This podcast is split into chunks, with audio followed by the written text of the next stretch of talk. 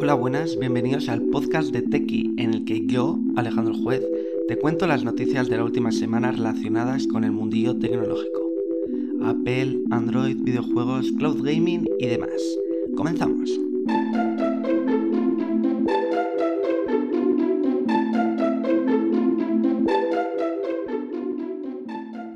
Episodio 25, primer episodio del mes de marzo y episodio anterior al Apple Event que veremos mañana 8 de marzo. O si bueno estás escuchando este episodio del podcast durante la semana y ya ha ocurrido el Apple Event, decir que está este episodio publicado el lunes día 7 de febrero, por lo que todavía no ha sido el Apple Event, pero bueno, luego os voy a comentar alguna sorpresilla que tengo para cómo voy a seguir el Apple Event y puede que haya un, podcast extra comentando las novedades del Apple Event. Pero bueno, vamos a repasar cuáles han sido las noticias más importantes de esta semana y empezamos con una carga súper rápida de la mano de Oppo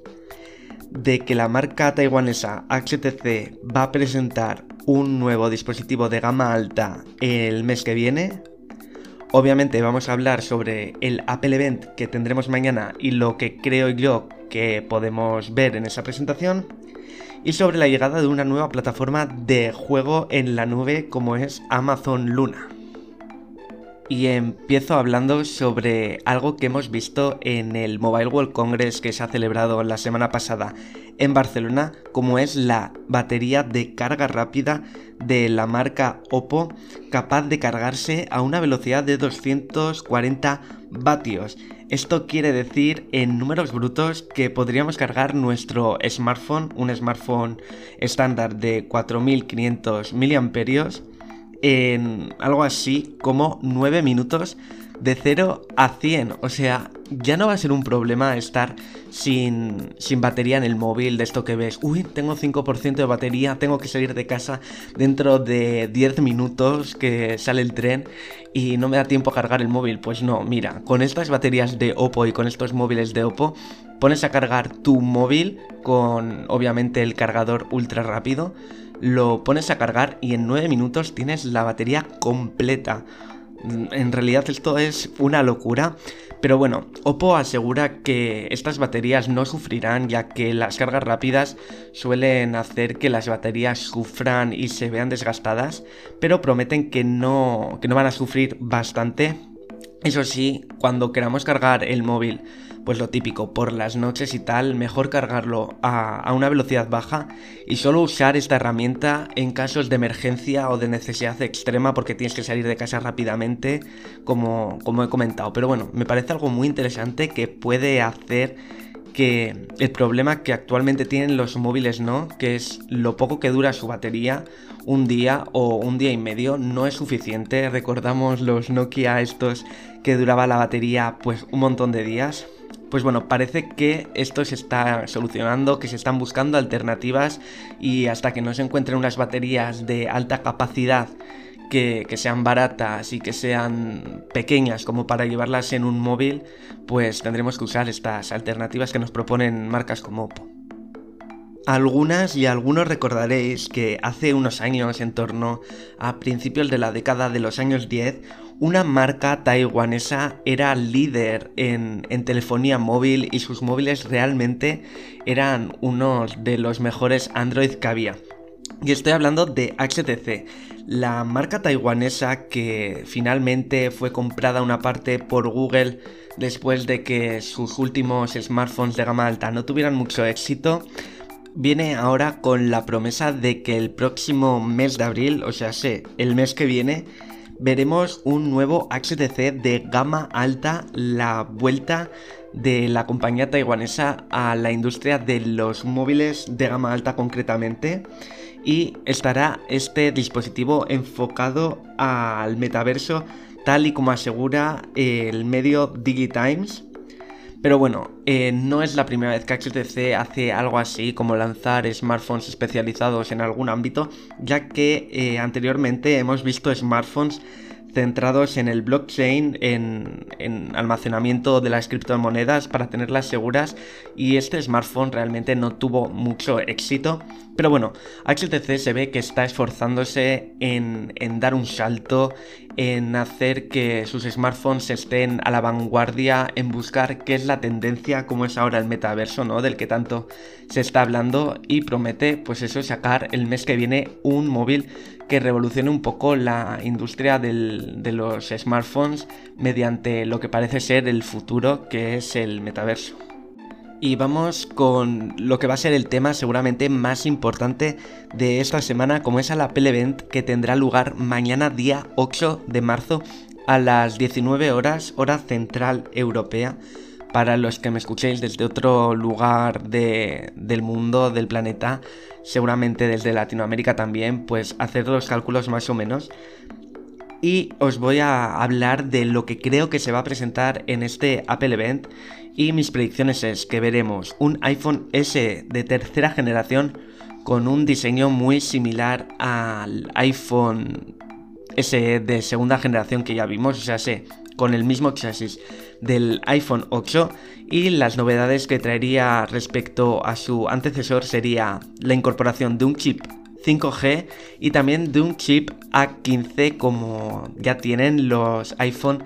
de iPhone 13 de la gama 13 y espero que traiga alguna que otra novedad más como algún color nuevo que no hayamos visto nunca en un iPhone con este chasis como puede ser pues un color violeta, un color verde y algo más novedoso que el típico negro, blanco y rojo, que son los colores en los que llegó en la anterior generación, en el iPhone SE del año 2022.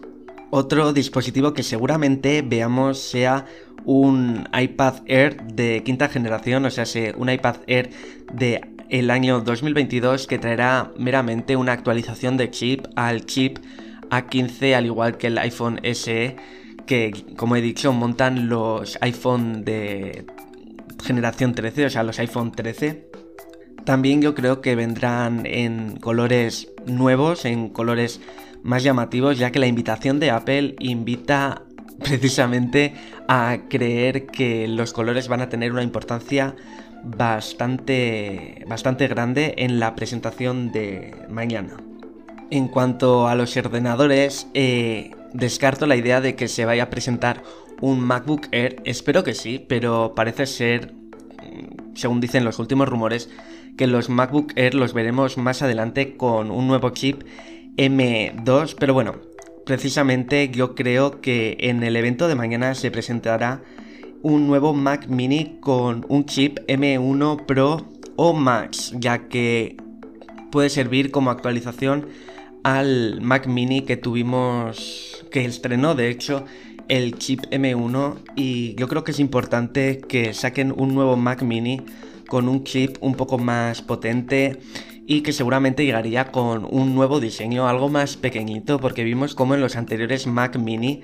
el, espacio que había dentro de la caja en la que venían montados los componentes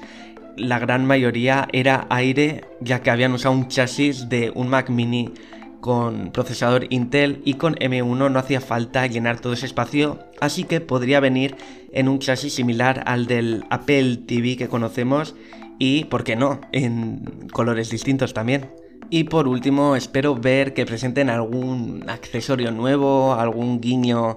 a, pues, a, cambiar colores en algún accesorio, como puede ser unos nuevos AirTag con colores distintos, con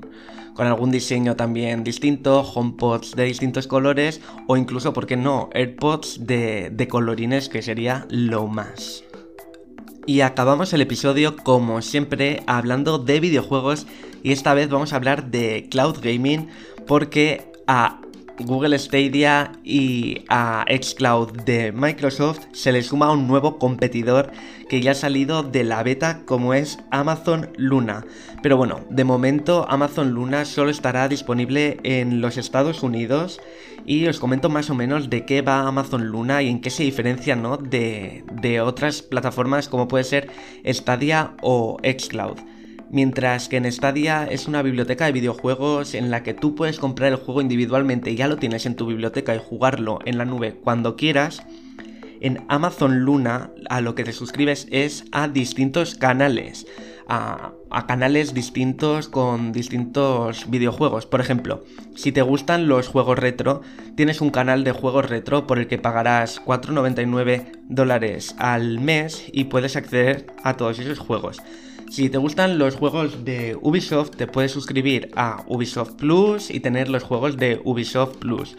Pero una de las cosas que también han gustado bastante es que si eres miembro de Amazon Prime, tienes también un catálogo de juegos ya directamente gratis en la plataforma Amazon Luna. En Amazon Luna no podrás jugar al juego que tú quieras si por ejemplo solo quieres jugar a un juego, no vas a poder jugar solo a ese juego, no vas a poder comprarlo individualmente, sino que te tendrás que suscribir al canal en el que ese juego está. Bueno, es una alternativa distinta, algo similar también a Game Pass, que es, pues eso, pagas una mensualidad y, tienes eh, los juegos en Xcloud, ¿no? Los juegos de, de Game Pass pero bueno, en Amazon Luna es distinto. Espero que este servicio llegue ya pronto al resto del mundo, a Europa, a Latinoamérica, porque me parece bastante atractivo, me parece otro método distinto al que están siendo Stadia o Microsoft con Xcloud y creo que puede ser muy, muy interesante en cuanto al futuro de los videojuegos que yo lo veo ligado a los juegos en la nube. Y antes de acabar, emplazaros a que mañana día 8, como ya he comentado, es el Apple Event, por lo que haré un podcast especial, un episodio especial justo después de, de la presentación, comentando las novedades que hemos visto en el Apple Event eh, lo grabaré lo más rápido posible, comentando un poco y haciendo un resumen y lo subiré mañana mismo. Espero que se publique en todas las plataformas mañana mismo, pero bueno, os iré avisando por redes sociales cómo va y en el momento que esté publicado, ya sabéis, en, la cuenta Teki o en mi cuenta personal a Juez La podéis estar todo el rato informados a la última y saber cómo, cómo va el, episodio y si se ha subido. Y espero que sí, espero que para mañana ya a la tarde, si la presentación es a las 7, con que dure una hora y media o así, espero que por lo menos para las 10 de la noche el episodio esté, esté ya en todas las plataformas. Pues hasta aquí el episodio de esta semana. Podéis seguir informados en nuestra web, en Twitter e Instagram bajo el usuario arroba tequibayaj o si lo preferís siguiéndome a mí, arroba a Mientras tanto, disfrutad de la semana y nos vemos el lunes que viene con nuevas noticias del mundillo tecnológico. Agur.